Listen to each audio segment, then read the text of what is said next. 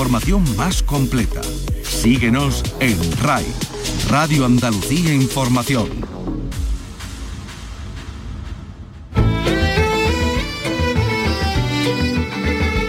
En RAI, Andalucía es cultura. Con Antonio Catón. Hola, ¿qué tal? Buenas tardes. Hoy en el Festival de Cine Iberoamericano de Huelva, una historia de reencuentros en la diáspora africana. Vicky Román, buenas tardes. Hola, ¿qué tal? Hoy aquí en la Casa Colón contamos con la presencia del director y de la protagonista de la película dominicana Bantú Mama, una historia que comienza en Francia con una mujer de origen africano y que nos traslada con ella hasta un barrio de República Dominicana, inmersa en una realidad alejada de la postal de vacaciones, como señala el director Iván Herrera. Nosotros lo que siempre supimos era que queríamos entrar este personaje de afrodescendencia a, este mundo en el Caribe que eh, muchas veces desconoce hasta sus raíces. Y hoy tenemos con nosotros al actor Alberto San Juan. Carlos López, buenas tardes. Buenas tardes. Efectivamente vamos a hablar con el artista madrileño que junto a la banda, que así se llaman, inauguran el FES con canciones, un espectáculo que ofrece un repertorio de composiciones originales y canciones habladas. Hay temas de Santiago Buserón y también canciones de García Lorca. Por cierto, hoy se estrena Company, el musical con Antonio Banderas en el Teatro del Sojo de Málaga. Hasta cinco instituciones de Granada piden al presidente de la Junta que el Valle del Darro, uno de los paisajes más bellos del mundo entre la Alhambra y el Albaicín, siga siendo bien de interés cultural, siga siendo BIC.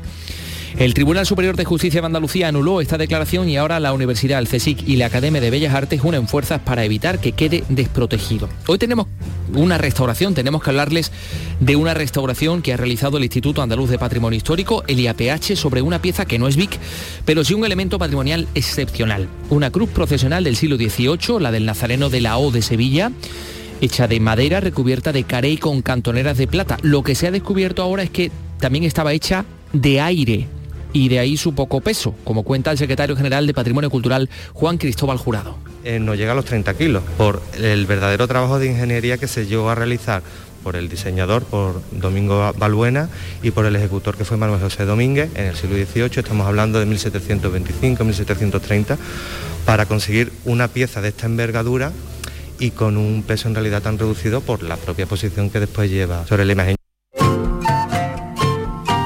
Ya conocemos a grandes rasgos en qué va a consistir el centenario del concurso del Cante Hondo de Granada, una gran exposición en la Alhambra, un ciclo en el Teatro Alhambra con jóvenes talentos y también actos por toda Andalucía, además por supuesto de la conmemoración en el marco del Festival de Música y Danza de la capital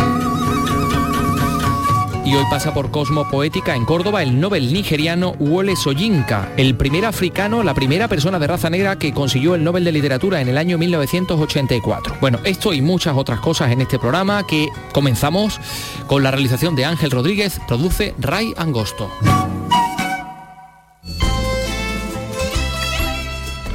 Andalucía es cultura con Antonio Catoni.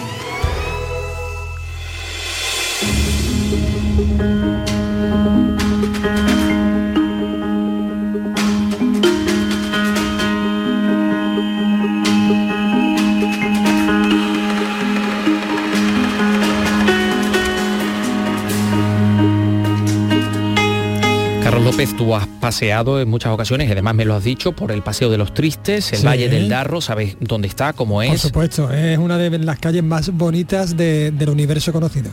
Sí, señor, sí. Eh, no te falta razón, pues eh, sabes que llegó a ser bien de interés cultural, ha sido declarado, pero el Tribunal Superior de Justicia de Andalucía ha anulado esa declaración como VIC del Valle del Darro en base a las alegaciones de algunas personas y en base a defectos de forma. Ahora, ¿qué pasa? Pues que Granada se está movilizando. Los cinco centros del CSIC en la capital, la Universidad y la Real Academia de Bellas Artes han firmado un escrito al presidente de la Junta después de que haya pasado esto, después de que el TSJ haya anulado esta declaración, porque están preocupados. Están preocupados por la, dicen, posible amenaza de especulación urbanística en esta zona virgen con un alto valor paisajístico y un alto valor arqueológico también. Claro, es que lo puede poner en peligro. ¿eh? ¿Mm? Bueno, pues eh, vamos a ver eh, cómo, cómo, está esta, esta situación, qué es exactamente lo que piden estas instituciones de Granada, nos lo va a contar Antonio Valverde. El alcalde de Granada, Francisco Cuenca, espera que no haya detrás intereses urbanísticos y recuerda que hay en marcha un proyecto para intervenir en el Valle del Darro junto a la Confederación Hidrográfica del Guadalquivir y ponerlo al disfrute de los granadinos. Parece que el gobierno de la Junta de Andalucía está más sometido a los intereses de unos pocos y el desarrollo de urbanizaciones, agua, o sea, cauce hacia arriba, que realmente en ese planteamiento. Por eso, y esa es la duda y la sospecha que tenemos, lo mismo ha dejado caer y perder esa declaración que nosotros insistimos desde el Ayuntamiento de Granada, hay que recuperar lo antes posible, tal y como está aprobado en el Pleno del Ayuntamiento, el delegado de Cultura niega que esa especulación se pueda producir, ya que ese espacio, el Valle del Darro, aunque no tenga la declaración de bien de interés cultural, sí es suelo de protección por otras normativas. Antonio Granados. Ese suelo está afectado por el POTAUC y son espacios libres de alto valor natural, ambiental y paisajístico, y también afectado por el Parque Periurbano de la Dehesa del Generalife. Además, una gran parte de la extensión que protegía el BID del Valle del Darro es parque natural, por lo que es zona de especial protección por otras afecciones que no es el BID. La universidad y el resto de las instituciones firmantes de la Carta a la Presidencia de la Junta piden al gobierno andaluz que se retome el expediente de declaración de Vic del Valle del Barro, retrotrayéndose al momento en que se produjo el defecto formal de audiencia de un particular afectado, que supuso su anulación y que se concluya cuanto antes la nueva inscripción como bien de interés cultural.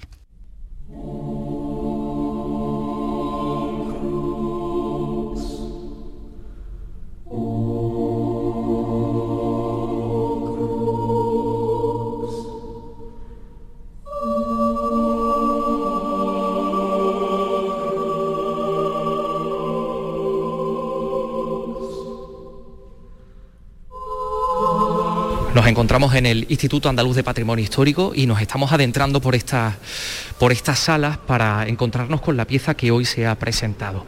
De hecho, entramos en una sala enorme donde se encuentra esta cruz una cruz procesional de la Hermandad de la O, una hermandad de Sevilla, del barrio Betriana, una cruz de unas grandes dimensiones, elaborada con, bueno, pues con muchos elementos. Seguramente los oyentes de Sevilla y los que conozcan la Semana Santa de Sevilla la identifican perfectamente porque es una cruz recubierta de carey, de concha de, esta tortuga. Em, vamos primero a hablar de esta cruz que tiene una forma eh, hexagonal, es decir, los maderos son de forma hexagonal, eh, irregular, eh, tiene cantoneras de plata, tiene remates de plata también en los tres eh, travesaños superiores y como decimos, cada Viernes Santo la lleva el Nazareno de la O en, su paso. Estamos con Valle Pérez, que es la persona, la historiadora del arte que se ha implicado en este proyecto de restauración, porque primero vamos a hablar de esta cruz. Valle, ¿qué tal? esta ¿quién la ha hecho? Bueno, pues esta cruz es un trabajo de diferentes personas. Por un lado, el maestro ebanista eh, Domingo Balbuena. ¿Sevillano? Que la diseña, sí.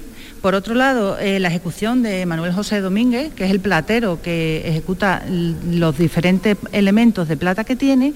Y mm, el carey es una donación de un hermano, que es Julio Reynoso que en este momento dona las mm, placas de Carey, que es un material eh, costosísimo en, ese momento y, es fundamental eh, la ayuda que, proporciona para darle ese, aspecto. Tan característico de estas cruces. Estamos hablando de concha de tortuga, esto venía del Caribe seguramente, ¿no? El cedro, la madera, sí viene de Hispanoamérica. Em, porque se sabe que está hecho en cedro, porque además la, documentación así, así lo, especifica. El cedro está dentro, dentro de estas planchas de Carey, eh, que también se ha estudiado este material, eh, bueno, pues que en aquella época, en la época de la carrera de India, fue muy utilizado en elementos como este, ¿no? Efectivamente, es un material que es muy resistente, que tiene una composición eh, muy estable y entonces de alguna manera se sabe que funciona muy bien en este tipo de obras que además están en uso. Pues aquí la vemos reluciente, perfecta.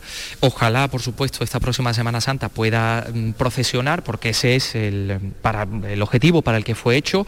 Ahí vemos que hay trozos de carey que estaban, que estaban quebrados, que están rotos, pero está, eh, está perfecta. Tenía alguna serie de desperfectos eh, que ahora vamos a mm, conocer en profundidad porque nos vamos a mover de este lugar donde está colocada la cruz hasta el lugar donde se han ubicado las, radiografías que nos hablan precisamente de este eh, proceso de restauración. Todo lo que pasa aquí en el IAPH, pues tienes que tener un informe previo, un informe histórico, artístico previo y una investigación profundísima, Valle, eh, que vosotros habéis llevado a cabo, ¿no? Sí, lo fundamental para trabajar sobre el patrimonio es el conocimiento y la fase de estudios previos de, con los historiadores, químicos, restauradores es fundamental, así como la las técnicas no destructivas y como las radiografías son mm. fundamentales para el conocimiento y la correcta aplicación del tratamiento, teniendo en cuenta que son obras que están en uso y ese uso continuado en este caso es posible y se, y se, tiene que mantener. Bueno, pues vamos a hablar con Constanza Rodríguez, que es la persona que se ha encargado del proceso de restauración en general. Estamos en otra sala donde encontramos tres grandes radiografías en las que vemos pues eh, esta, esta cruz, eh, son, son trozos ¿no? de, esta cruz. Aquí descubrimos que, bueno, nos ha contado Valle que la cruz está hecha de madera, que está hecha de carel, que está hecha de plata. No sabíamos que también estaba hecha de aire. Sí, también está hecha de aire y esta ha sido una de las grandes sorpresas que nos ha aportado el estudio previo, el estudio radiográfico en este caso, eh, que nos ha parecido una, una solución técnica interesantísima y eh, permite mm, que la cruz realmente tenga muy poco peso en comparación con, las dimensiones de la obra, lo cual pues es, es una, información de gran interés para nosotros. Bueno, una solución técnica muy inteligente de aquel eh, ensamblador. Eh, se ha, o ha descubierto esto la persona encargada del, laboratorio de imagen que es Eugenio Fernández. Eugenio, cuando tú ves esta, estas zonas muy buenas, aquí vemos que hay zonas eh, clara donde vemos vetas de madera y ahí vemos que hay zona oscura y tú dices, bueno, esto es aire, esto aquí no hay nada. claro, en la radiografía lo que es absolutamente negro coincide con una, con una zona donde la densidad es prácticamente nula o, muy baja. En este caso, lo que estamos viendo es, son cámaras de aire que secuencialmente, cada X centímetros, el autor eh, lo hace intencionadamente para aliviar el peso que supondría una cruz maciza de madera y de estas dimensiones. Con lo cual, Constanza, tenemos que decir que era un auténtico genio este hombre para hacer una cruz que pareciera compacta, pero que no lo fuera por dentro en realidad. Exacto, sí que lo era. Fue una forma muy inteligente de llevar a cabo una, obra mm, de gran valor patrimonial aportando una solución técnica que ha sido realmente eh, definitiva para, su función profesional. Bueno, pues eh, eh, esa es la función de esta cruz, va sobre los hombros de una imagen de, Roldán, ese Jesús Nazareno de la O que porta esta cruz y que por tanto necesitaba tener un peso aliviado. Aquí vemos también los clavos, evidentemente, de la época. Sí, sí, sí, vemos, entre otras soluciones, vemos cómo está construida eh, tanto el alma de madera como las planchas de madera que se colocaron que sirven de soporte al carey. Y aquí vemos todos los elementos de sujeción diferentes, de diferentes tamaños, tipologías y cada uno cumple una función concreta en la obra. Bueno, eh, habéis tenido que llevar a cabo también un estudio sobre la utilización del carey, que es una cosa que, bueno, ya eso está prohibido absolutamente. El tráfico de este material es un tráfico ilegal, que, existe, pero es absolutamente legal, ¿no? Como sabemos, ¿no? Pero en aquel entonces, ¿cómo se les ocurre a ellos hacer estos elementos con la concha de la, tortuga esta que se encuentran en América? La concha de tortuga es un, un material muy valioso y eh, a la hora de plantear una obra de estas características, en aquel momento no existía la prohibición que tenemos actualmente, por lo tanto se recurría a, su empleo eh, en mobiliario eh, y en objetos de adorno, frecuentemente entre los siglos XVIII y XIX. bueno, y hay muchos ejemplos en, en toda Andalucía. Gracias Constancia, enhorabuena. De nada. Y estos hermanos seguramente se habrán preguntado muchas veces, la cruz cómo parece que pesa tanto, tiene ese volumen y luego al final no pesa nada, ¿no? Claro, eso, sobre todo los priostes. Tú eres prioste también de la hermandad, ¿cómo es tu nombre? Jorge. Jorge, que tú has manipulado muchísimas veces esta cruz. Sí, la verdad que siempre decíamos lo mismo, que pesaba poco, pero siempre más o menos sabíamos el peso, que estaba en torno a unos 40, pues ha llegado a pesar. Y no sabíamos muy bien cómo podían ir la forma en la que estaba hecha. Claro. Bueno, de hecho es que en regla yo le he escuchado decir, es que pesa la cruz menos que yo. Sí, sí, efectivamente, claro. A mí al principio cuando, cuando trajeron la cruz y me comentaron sobre el peso, digo, me, extraña porque realmente es que es que curiosamente yo, mm, verá, peso más y como esto mide tres metros, yo, especialmente yo, verá, por mi tamaño, yo soy pequeñita, pero claro, al ver esa cruz tan grande de tres metros y pico y ver que pesa menos, pues me extrañó bastante.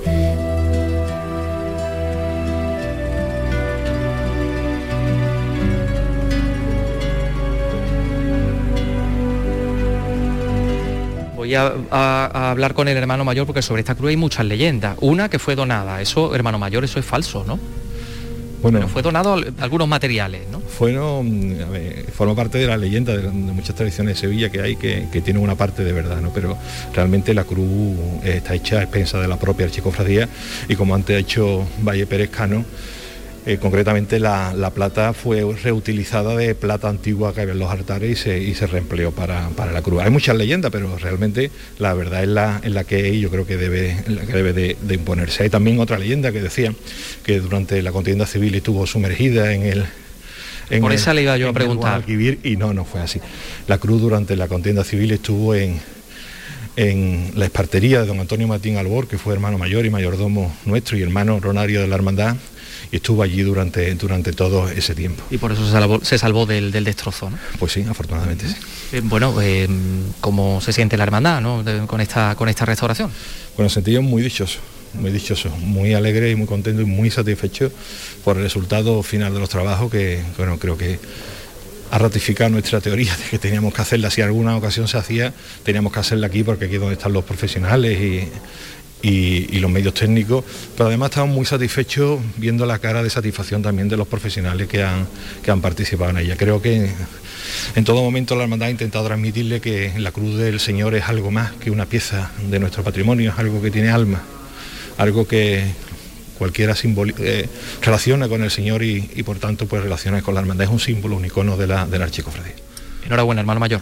Muchísimas gracias.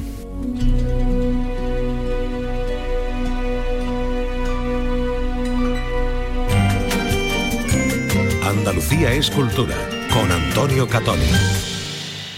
Si te atrae el flamenco, pero siempre te pareció un mundo complicado y difícil de acceder, te invitamos a descubrirlo con Flamenco para no iniciados, de una manera sencilla, didáctica y amena. Disfruta de la historia de esta manifestación tan nuestra y conoce a los intérpretes más importantes, los distintos palos, sus características y los hitos más significativos que han conformado el flamenco. En Nocturno, en RAI, Flamenco para no iniciados. Los miércoles desde las 11 de la noche con Lourdes Gálvez del Postigo. RAI, Radio Andalucía Información. Andalucía es cultura. En Twitter, arroba escultura RAI.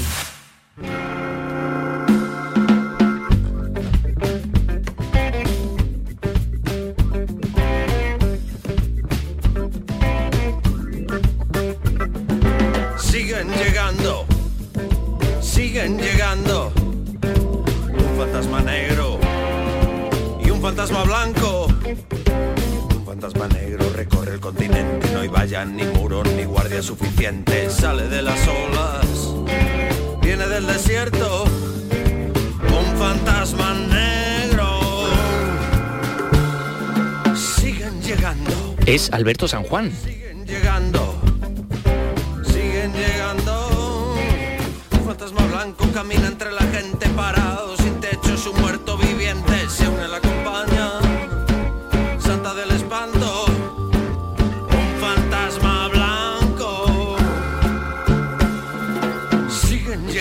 Pues sí, lo hemos avanzado. Hoy tenemos con nosotros al actor madrileño que va a inaugurar este viernes el FES, el Festival de Artes Escénicas de Sevilla, con una nueva propuesta escénica titulada Canciones. Carlos, entre esas canciones está esta, por ejemplo. Esta, esta, efectivamente. Alberto San Juan y la banda ofrecen un espectáculo lleno de composiciones originales, como decimos, y canciones habladas, aunque nadie mejor que el propio autor y protagonista de la obra para hablarnos de ella. Hola Alberto, buenas tardes. Buenas tardes, ¿qué tal? Bueno Alberto, este es el eh, primer espectáculo, el eh, espectáculo que inaugura el FES. Esto añade, añade cierta responsabilidad, ¿no? Eh, bueno, sí, o sea, yo, yo vamos, no, no lo pienso porque si lo pensara, pues no, no sé, no, no, no, no lo asumo.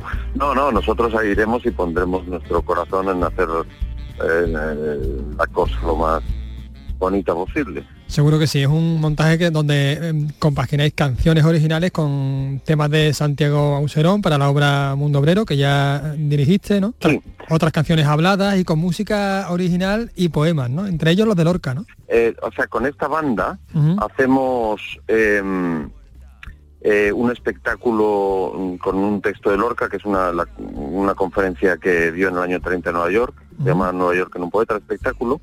Y, y bueno, eh, somos también amigos desde hace más de 30 años, estos cuatro músicos y yo, y, y, como nos reunimos para hacer esto de Lorca y llevamos un año y pico haciéndolo, no sé qué, pues en, los viajes, en los bolos, en las cosas, nos pusimos a, a jugar y de ahí han salido seis o siete canciones originales y luego también montamos las canciones efectivamente que, que escribió Santiago Auserón muy generosamente para una obra que dirigí yo, que es Mundo Obrero, eh, y hacemos cuatro temas de ese, de ese repertorio, y luego tocamos algún, un, un par de los eh, poemas eh, musicalizados del espectáculo de Lorca, eh, y otro par de, de canciones habladas con poemas, un, otro poema de Lorca de otra cosa, un poema de Neruda, en fin, distintas cosas. Es decir, veo que la figura de, de Lorca está muy... una figura recurrente, ¿no? Entre tus propuestas escénicas. Ah, por supuesto, sí, sí. Y esto últimamente más coincidido, bueno, también hay que hay que decir que los los derechos de autor sobre la obra de Lorca, que pertenecían a sus herederos, pues se agotaron hace hace ya eh, unos pocos años, o sea, ya pasaron los 80 años que duran los derechos de autor y ahora son libres, o sea, cualquiera puede coger un texto de Lorca y, y representarlo sin tener que pedir permiso ni pagar dinero a sus herederos, con lo cual es normal por, por ese lado que se represente más Lorca, pero antes ya evidentemente se representaba muchísimo, ¿por qué? Por las mismas razones que se representa a Shakespeare constantemente en, en Inglaterra, porque es un autor, bueno, mm, que dejó un, un- un caudal escrito que no se agota nunca, eh, de poesía, de teatro y de prosa, pero todo ello muy vivo, muy lleno de acción y por lo tanto muy muy eh, apropiado para llevarlo a la escena. Un autor de, de luego referencial, hablando de autores, tú también eres eh, autor de, de este espectáculo, que cómo se puede definir, como cabaret, como recital El que, poético. el que hacemos el que hacemos mañana, Sí, sí. el espectáculo, el espectáculo canciones, realmente es un puñado de canciones hechas por por cuatro músicos y un actor.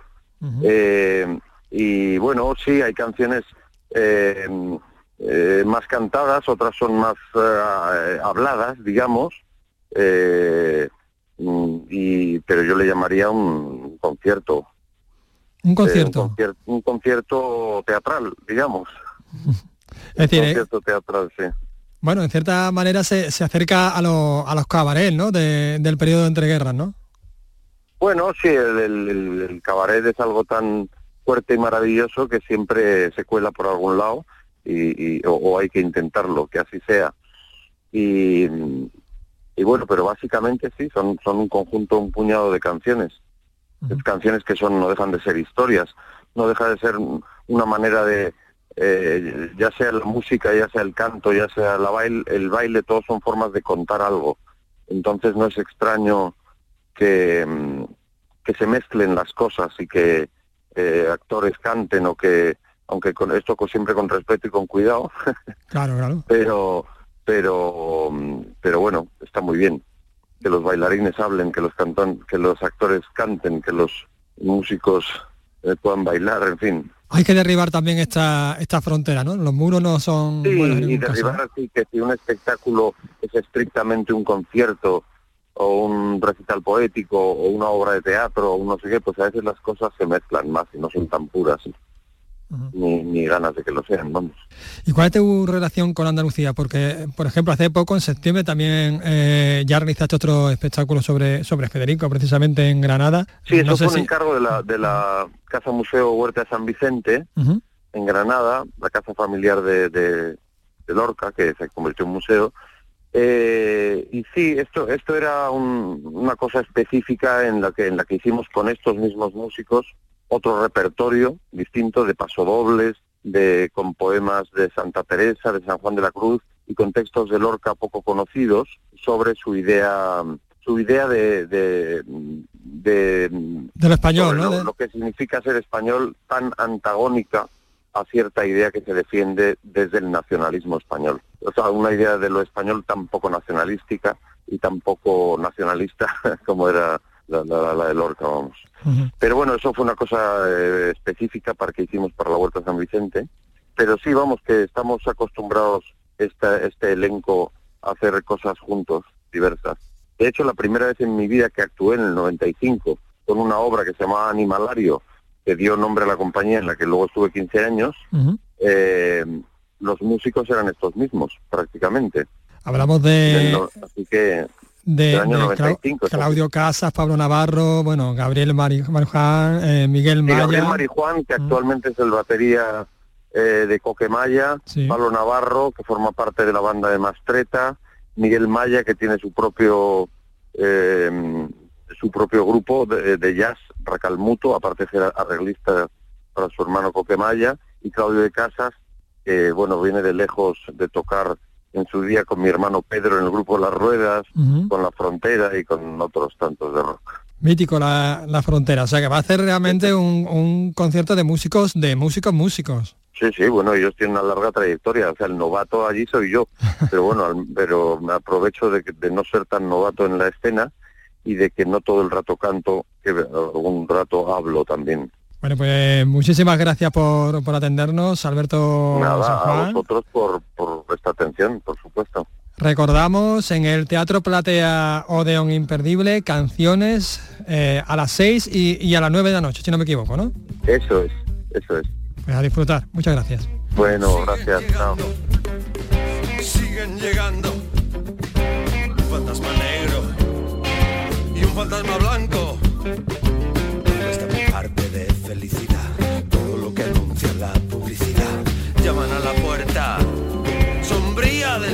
Pues ya lo saben, Alberto San Juan en el FES. Vamos a seguir hablando de Federico García Lorca.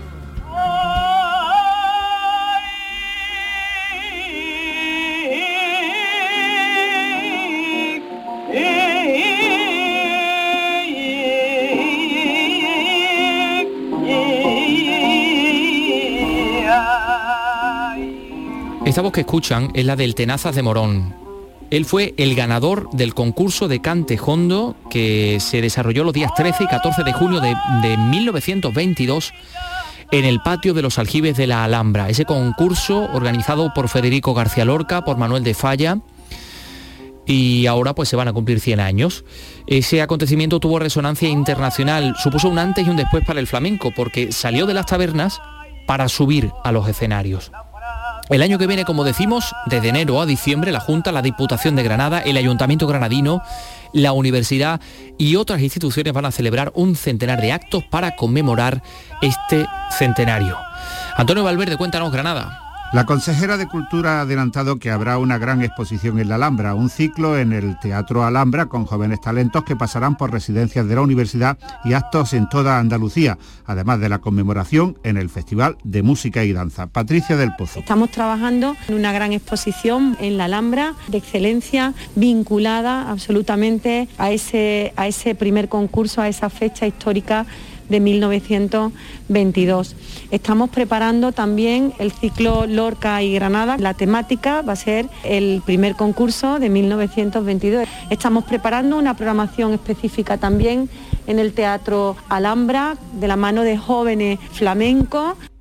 El alcalde Francisco Cuenca ha reivindicado a Granada como cuna del flamenco y ha insistido en que la conmemoración no se restringirá a junio, sino que se va a extender a todo el año y en toda Andalucía. Francisco Cuenca. todas las instituciones, todas las entidades y colectivos. Estoy pensando en la, en la Peña La Platería, la Federación de Peñas, estoy hablando de las peñas de Andalucía, estoy hablando de la cuna del flamenco, eh, programadores particulares. Todos entienden que hay una magnífica oportunidad para el flamenco, para Andalucía y evidentemente para Granada, coordinando agendas desde enero hasta diciembre. Hoy se ha firmado en la Alhambra el convenio de colaboración entre múltiples instituciones y se ha comenzado a trabajar en perfilar la agenda de actos de 2022 con un presupuesto de un millón de euros y un centenar de actividades.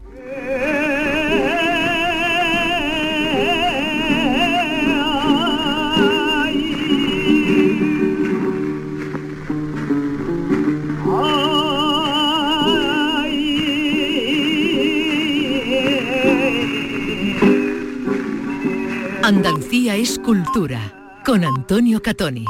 Si deseo sonreír, pienso solamente en ti, en la magia del amor, en tu piel, en tu sabor, Y está la voz de Antonio Banderas.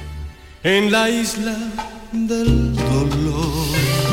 Aunque, eh, aunque ustedes que nos, que nos escuchan, todos los, ciudadanos de, Andalucía que estén eh, en Málaga en estos días van a poder eh, verlo, bueno, en estos días, de aquí a cinco meses, porque estamos hablando del musical Company, que se estrena hoy en el Teatro del Sojo de Antonio Bandera, en el que actúa el propio Antonio Bandera, y decía yo que van a poder verlo en un registro muy distinto. El propio Bandera dirige y protagoniza junto a un elenco de 18 actores y cantantes este musical que nos traslada al más puro estilo del Broadway, Broadway de los años 70. Rosa Rico, cuéntanos. La obra es un clásico de la comedia musical de Stephen Sondheim, estrenada en Broadway, que ganó seis premios Tony, entre ellos el de Mejor Musical. Será representada por primera vez en castellano. Antonio Banderas es Bobby, un soltero que en la fiesta de su 50 cumpleaños reúne a sus amigos y a sus exparejas. Casi un centenar de personas participan en este musical. En el escenario 18 bailarines y cantantes, 26 músicos, todo en directo, sin narrativa tradicional, sino a través de sketches y sobre un escenario móvil y circular y gran despliegue de medios técnicos. Antes del estreno esta tarde, los actores posarán en el fotocol y cinco meses estará en Málaga, en el Teatro del Soho. Amor, hasta el final. A Bobby, mi amor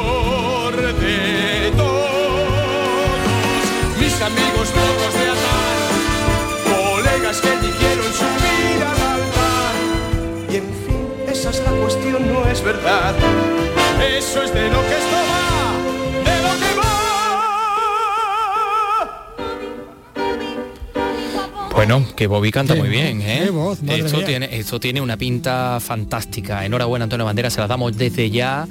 Enhorabuena por Company y por apostar por la cultura desde Andalucía, desde Málaga, que eso es Bueno, En fin, eso es apostar a caballo ganador.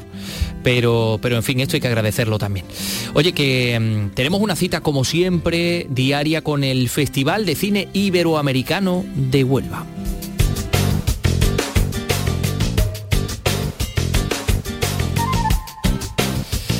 Vamos a hablar de la película que se ha presentado hoy, una película dominicana sobre mujeres africanas eh, eh, que provienen de Francia, pero que se ven eh, rodeadas de una, realidad diferente en República Dominicana. Estamos hablando de la película Bantú Mama. Cualquiera podría pensar que nada más tienes un pedazo de tela en la cabeza. Pero, según la forma en cual te lo pones, puedes decir varias cosas. Ahí está Clarisa Albrecht, la protagonista que le está hablando a una niña de ese barrio desfavorecido de Santo Domingo, con la que de alguna manera pues hace de, de madre. Vicky Román está con el director de esta película, Iván Herrera, y también con la protagonista, con Clarisa Albrecht. Vicky Román, buenas tardes. Hola, buenas tardes desde la Casa Colón, sede del festival, donde estamos ahora con el director y con la protagonista de una de las dos películas a concurso eh, que hoy se presentan en el certamen tras su pase anoche eh, al público. Nos acompañan así Iván Herrera, director de la cinta dominicana Bantú Mama, y su protagonista Clarisa Albres. Muy buenas tardes, ¿qué tal? Hola, hola, todo muy bien. Feliz de estar aquí. Gracias. Hola Clarisa, bienvenida. Hola, gracias. Bueno, decimos que anoche fue el estreno eh, en el Gran Teatro. A ver, ¿qué tal vivisteis esa experiencia ya con el público? Empiezo con, con Iván. Eh, la verdad que fue muy, muy gratificante, ¿no? Y, y tener el, fue- ha sido un honor para nosotros eh, presentar la película en el, en el Gran Teatro de Huelva. Siempre fue una referencia para cine iberoamericano. Y luego de haber pasado casi dos años ya entre confinamiento y que no sabemos si el mundo se abre o se cierra, poder presentar la película eh, ante un público y más ante el público de Huelva ha sido una verdadera felicidad. Bueno, Clarisa, además de protagonista, creo que también eres productora, ¿no? De, de la cinta. Sí, yo soy eh, productora también y, y guionista, eh, escribimos con Iván. Bueno, estábamos hablando ¿no? de cómo había sido la acogida con el público, ya nos está diciendo Iván, ¿no? esa alegría de reencontrarse ¿no? más o menos dentro de la normalidad. Eh, vosotros grabasteis todavía, estabais bajo todavía las restricciones de la pandemia, ¿Cómo, ¿cómo fue el rodaje en ese aspecto o, lo hicisteis antes? No, tuvimos mucha suerte porque realmente terminamos el rodaje al principio de marzo, justo antes de que el mundo se cierre. Así que sí, tuvimos bastante suerte, intuiciones de, no, vamos a hacerla ahora. Ahora, ahora era el momento. No, bueno, decimos, eh, Clarice lleva el peso de, la película porque ella es, esa Bantú mamá, ¿no? una mujer de, origen africano en la que, a la que vamos a encontrar al principio de la película, instalada eh, en Francia. Ella es una afroeuropea de origen camerunés. Eh, la vemos hablando en francés al principio, está rodada en francés de hecho, y ahí en Francia, ¿no? Al comienzo la, de la película, pero luego nos trasladamos ya al español cuando ella se traslada aparentemente de vacaciones a la República Dominicana y ahí es donde eh, bueno, hay un giro, digamos, de, guion y donde la situación se tuerce y topa con ese otro mundo y otra realidad que, no sale ¿no? En, la, en la foto turística, ¿no, Iván? Así es, así es. Eh, nosotros lo que siempre supimos era que queríamos entrar este personaje de afrodescendencia a, este mundo en el Caribe que eh, muchas veces desconoce hasta sus raíces. Entonces para nosotros era importante hacer ese recorrido con el personaje. Como decimos, bueno, Clarín lleva el peso de, esta historia. Y, bueno, ella vamos a pasar por todos sus estados anímicos a lo largo de, la película, acompañándola en, ese viaje, que es un viaje bueno, ya veremos, ¿no? que es un viaje a, su raíz, a su origen, y donde al principio mm, poco conocemos de sus circunstancias, de su pasado, pero lo que sí es cierto es que se tiene que, reconstruir, ¿no, Clarice? Exactamente, es una persona que tiene una vida establecida, pero una vida muy sencilla, muy solitaria. Eh, nada más vive con su papagayo, sí, con su loro.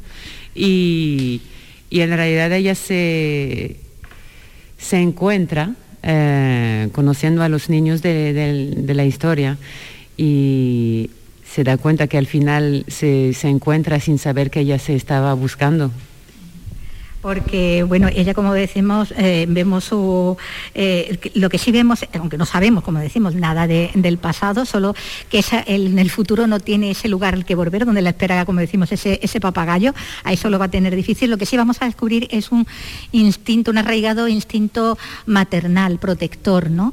En ella. Exactamente, es, eh, es una mujer que no tiene hijos, que no tiene pareja y que muy probable no o no lo ha querido, las circunstancias de la vida han hecho que no, que su vida no cogió ese, giro, pero que al final es algo que le viene naturalmente cuando conoce a los niños y, sí es un, instinto y una reconexión también metafórica con, con las raíces o con, con, una cierta forma de esencia femenina. Sí. Ancestral, digamos. Bueno, ahí están unos menores que que vemos estos niños que se han criado sin, padres, ¿no? sin los referentes, digamos, paternos de los mayores, unos menores que se están adaptando al mundo que, les rodea, a ese barrio pobre, donde sobreviven como pueden y donde están heredando y aprendiendo esa forma de hacerlo de sus mayores, que han acabado o en la cárcel o muertos, ¿no? Así es, así es. Eh, eh, lo que vemos es un, este grupo de niños donde ha llegado Clarice, que es una, es una realidad, no es nada eh, inventado de la ficción. A veces nosotros tomamos elementos eh, y lo transformamos en ficción, pero la realidad es mucho más cruda y mucho más eh, real, ¿no? Y sí, ciertamente estos niños eh, se han desarrollado solo, le ha tocado crecer muy rápido y bueno, la búsqueda de tratar de salvar al más pequeño, digamos, de tratar de buscarle otro camino en la vida, eh, es lo que logra eh, esta sinergia con el personaje y esa gran oportunidad que se presenta en la mente brillante de la, niña de, bueno, quizás esta es una vía de escape.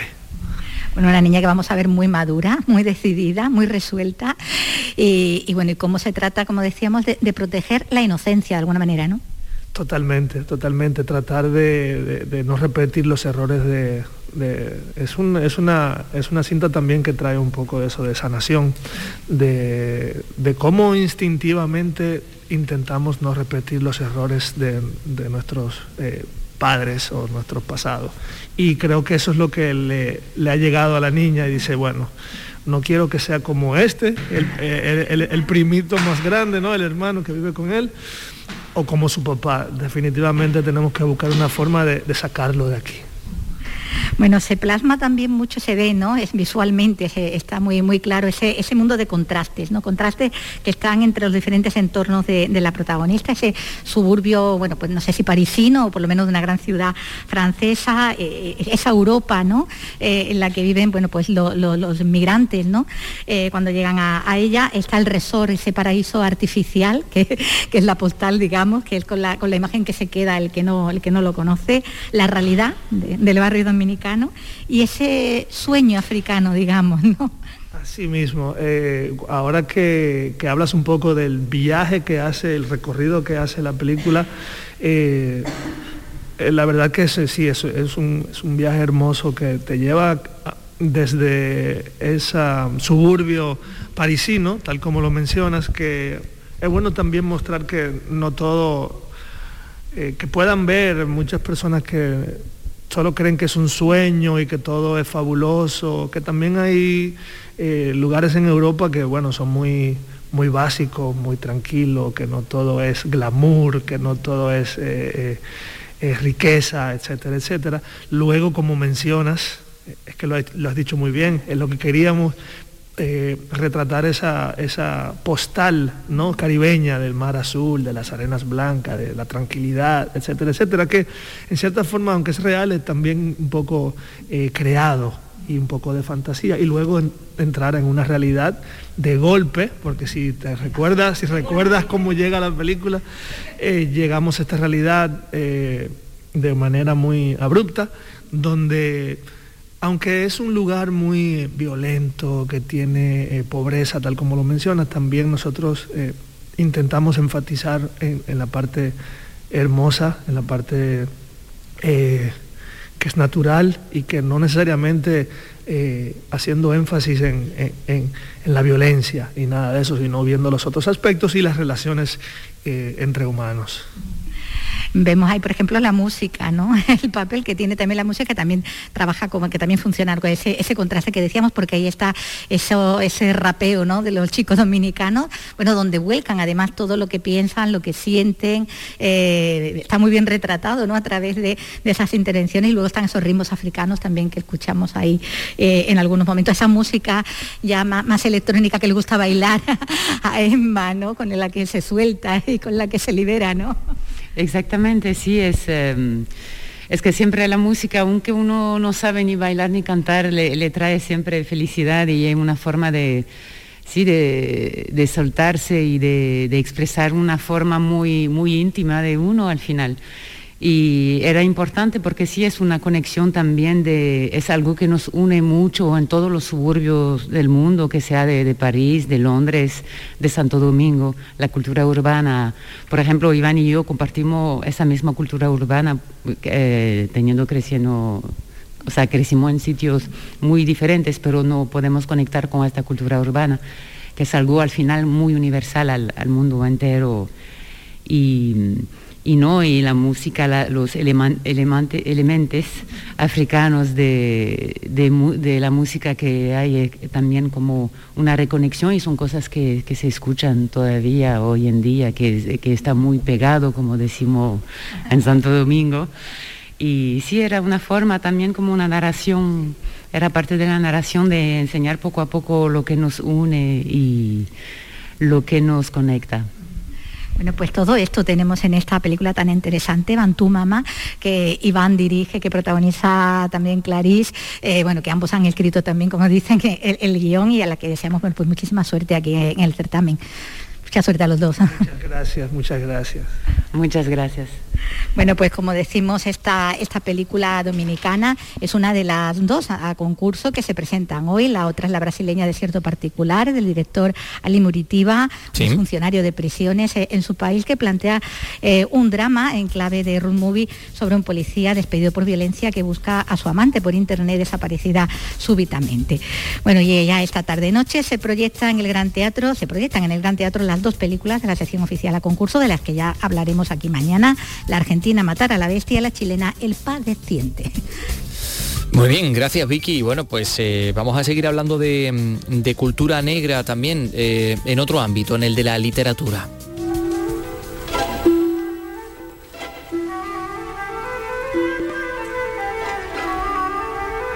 La jornada de este miércoles en Cosmopoética, el Festival Internacional de Poesía de Córdoba, arranca eh, con la intervención del premio Nobel Wole Soyinka, eh, la primera persona de raza negra que ganó un Nobel de Literatura, el primer africano, de hecho, que ganó un Nobel de Literatura en el año 1984. Visita eh, la Sala Uribe con motivo del lanzamiento de su primera novela en casi 50 años. Antonio Postigo nos da más detalles. El escritor nigeriano intervendrá en la sección Cosmodiálogos del festival, que da espacio a la narrativa y a la reflexión. A propósito de la publicación de su última novela tras casi 50 años, Crónicas desde el país de la gente más feliz de la Tierra, que se acaba de lanzar en español.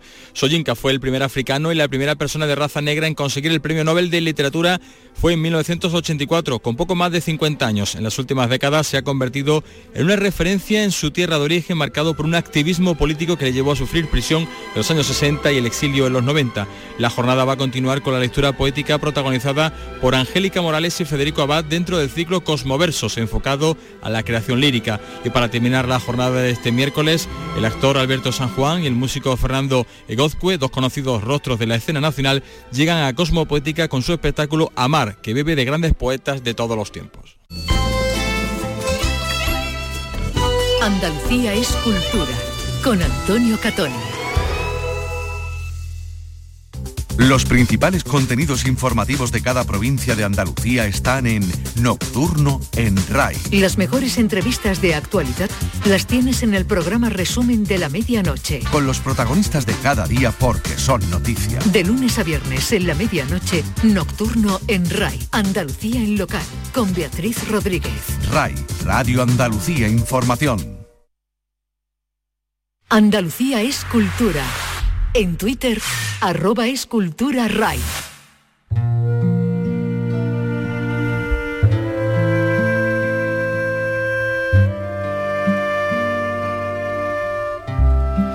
Pues ya han escuchado, nos lo ha contado nuestro compañero Antonio Postigo, que el actor Alberto San Juan, con quien hoy hemos hablado, se encuentra hoy efectivamente en Córdoba y será el viernes, ¿no, Carlos? El viernes, el, viernes, cuando, esté en Sevilla.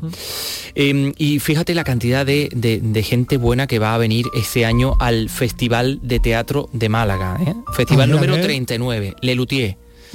El Joglars, La Zaranda, bueno, son algunas de, las, de las actuaciones y compañías que van a poder verse aquí en Málaga, en este festival de teatro, en el Teatro Cervantes. Eh, va a comenzar con una actuación de Mayumaná, un espectáculo que combina danza, percusión, efectos electrónicos, bueno, un montón de cosas que nos va a contar Eduardo Ramos. Será una edición récord en la que hay programadas 51 montajes y 77 funciones. En cuanto a los nombres propios, destacar algunos tan importantes de la dramaturgia española como Aitana Sánchez Gijón, Emilio Gutiérrez Cava o Imanol Arias. Una edición ambiciosa en boca de su director, Juan Antonio Vigar. Le escuchamos. Que es una maravillosa idea regalar teatro en este momento en nuestra ciudad porque hay una, vamos a tener una oferta tan diversa que va a satisfacer a cualquier persona, cualquier sensibilidad, cualquier gusto. Y el hecho de que tengamos ese festival de teatro más extendido en el tiempo nos va a permitir poder disfrutar del teatro mucho más allá de lo que es era lo habitual en otros años. La primera parte del Festival de Teatro de Málaga comienza el 7 de enero con la obra Hambre de David García Intriago y se llevará a cabo hasta el 14 de febrero. Y en el mes de mayo se celebrará la segunda parte de este certamen cultural.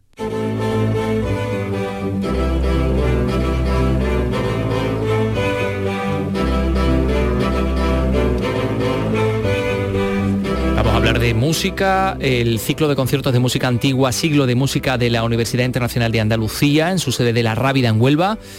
Bueno, pues se va a inaugurar los ministriles hispalensis. Tú sabes lo que es un ministril, ¿no, Carlos? Un músico. Efectivamente. Bueno, que tocaban algunos instrumentos un poco peculiares como la chirimía, el sacabuche, la corneta, el bajón. Eh, estos músicos desde entonces, de la Edad Media, se conocían los músicos como ministriles. Bueno, pues este grupo, Ministriles Hispalensis, va a ofrecer cuatro conciertos que se van a celebrar desde el 18 de noviembre, el día de mañana, hasta el 16 de diciembre, en el Salón de Actos del Colegio de las Teresianas de Huelva. Paco Aranzana nos da más datos. Regresa una nueva edición de este Festival de Música Antigua tras el parón de la pandemia. Este próximo jueves tendremos el primer concierto con Ministriles Hispalensis. Nos ofrecerá un programa en homenaje a la gesta de los intrépidos marinos y descubridores que coronaron la increíble empresa de la primera circunnavegación a la Tierra, la directora de redes de la UNIA, María de la O Barroso donde se va a tratar el, el, homenaje a la gesta de los marineros y descubridores que coronan la, la, empresa de la circunnavegación a la Tierra. Es un hecho histórico que efectivamente queremos gestionarlo y darle su realce. Todos los jueves un concierto en el Salón de Actos del Colegio Teresianas de Huelva, con el género de músicas antiguas ligadas con la historia de la provincia onubense. A5 Vocal Ensemble continuará con el programa el 25 de noviembre con Mar Oceana, con piezas seleccionadas de obras musicales españolas y portuguesas de la época. El 2 de diciembre, Richie Damour, de nuevo María de la O Barroso. Intentará acercar al público a la figura de Magallanes, programa que muestra la manera de componer antes y después del renacimiento en la península. Y por último acabaremos el 16 de diciembre con Dulce Rima y que nos guiará hacia tierra firme, con un recorrido eh, por el mundo antiguo y el nuevo mundo. Y nos, nos trasladará a la España y a las Américas del siglo XV y XVI. La entrada será gratuita hasta completar el aforo.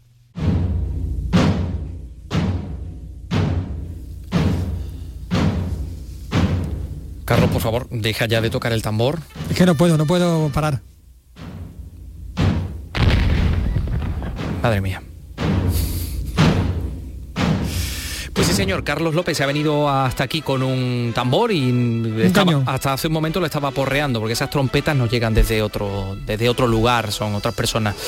Eh, a ver, ¿a, ¿a, qué viene todo esto, Carlos? ¿Será que me querías hablar de las jornadas mm, de puertas abiertas de la Villa Romana del Salar? Pues no sabía cómo decírtelo. Pues claro, es que yo ahora ya me he dado cuenta.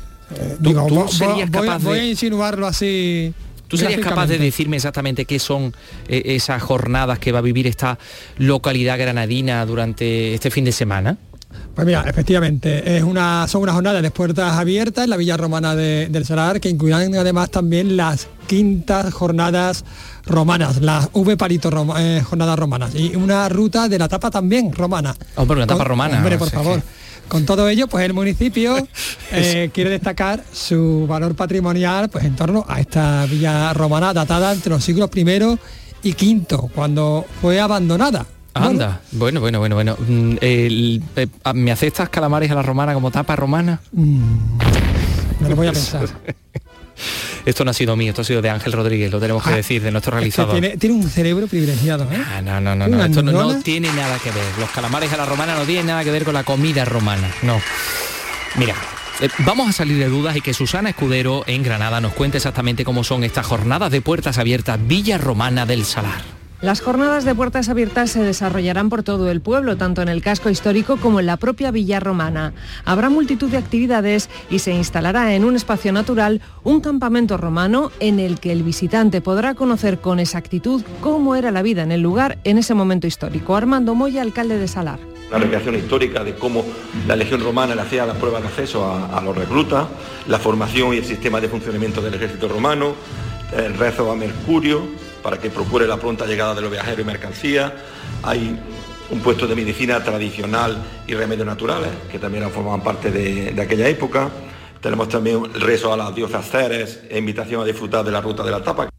El grupo Trinitablum ha hecho una investigación para conocer cómo era la música que se interpretaba en los banquetes romanos y se podrá escuchar, por ejemplo, mientras se degustan las tapas que todos los establecimientos han confeccionado, también con las recetas de la época han preparado conforme a la, al libro de recetas de Marco Picius, que hay un, libro de recetas que viene la, todas las dietas o todas las comidas que había en el tema romano y hay tapas eh, preparadas con, ese, bueno, en esa forma. Sí es verdad que adaptada un poco a, los tiempos de ahora, porque, por ejemplo, el garum que se comía cuando los, romanos comían el garum, ese garum ahora mismo hoy sería prácticamente incomible. Se fletarán autobuses gratuitos sábado y domingo desde Neptuno y las plazas hay que reservarlas en la web de turismo de Salar.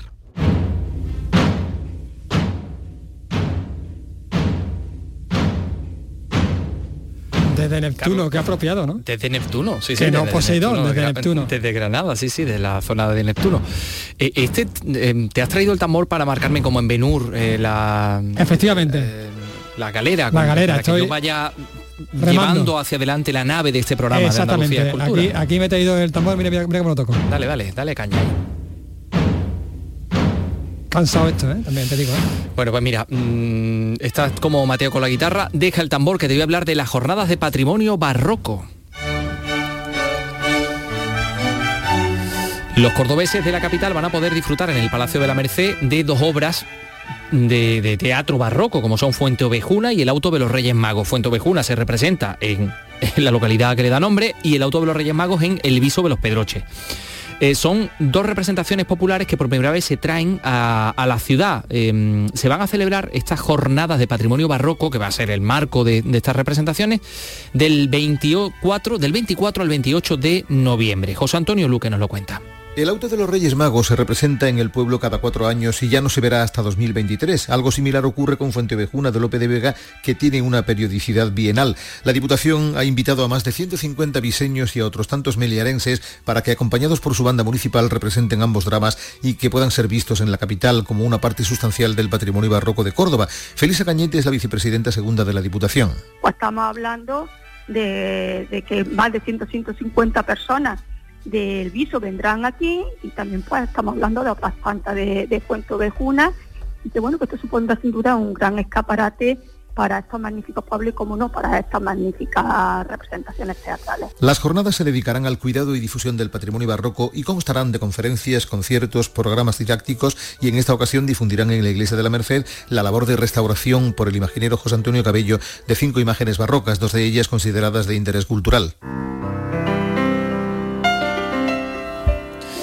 Pues eso sí que es interesante y nos quedan unos minutos para last but not, least, ¿no? Por último, pero no menos importante, hablar del ciclo que hoy comienza en Córdoba, de hecho, eh, el ciclo Andales Gay, el primer Festival Internacional del Cine LGTBI de Andalucía.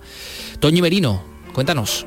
La muestra llega a su edición número 17, que se va a celebrar el 18 al 21. En total se proyectarán seis largometrajes y 12 cortos que comenzarán con la sesión inaugural este jueves. Para la organización de la muestra es una apuesta decidida por mirar al colectivo LGTBI sin etiquetas ni los tópicos que suelen rodearlo. Sergio Tallafet es coordinador del ciclo. Acercarnos a esas realidades, el miedo que, el miedo que genera muchas veces la, la violencia eh, viene precisamente fundamentado por el desconocimiento, el desconocimiento de una realidad que a algunas personas les puede parecer eh, ofensiva, agresiva. Además del mensaje reivindicativo y de lucha contra la homofobia, el ciclo es también una oportunidad de disfrutar de algunas obras de gran calidad que no suelen proyectarse en los circuitos de cine comerciales. Es el caso de obras como Lola de Loren Micheli o Emilia de César Sodero.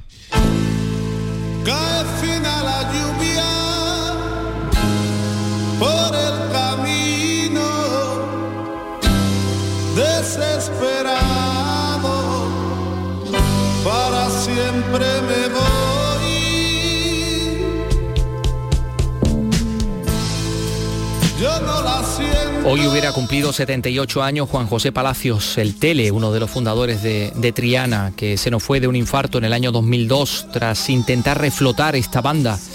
Eh, después de la desaparición de Jesús de la Rosa en, el año en el año ochenta y tantos. Pero eh, no olvidamos al productor y batería a Tele, eh, miembro de bandas como Los Soñadores, Gong, Gaspacho y, sobre todo y sobre todo Triana.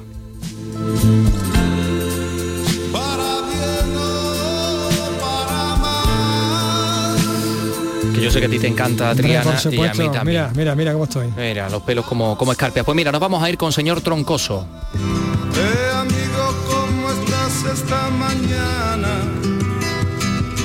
¿Recuerdas algo de lo que ayer. Y mañana volvemos a las 3 de la tarde. Adiós. Chao. Que no te importa, que llueve por la noche, camina todo el día y vas en busca de tu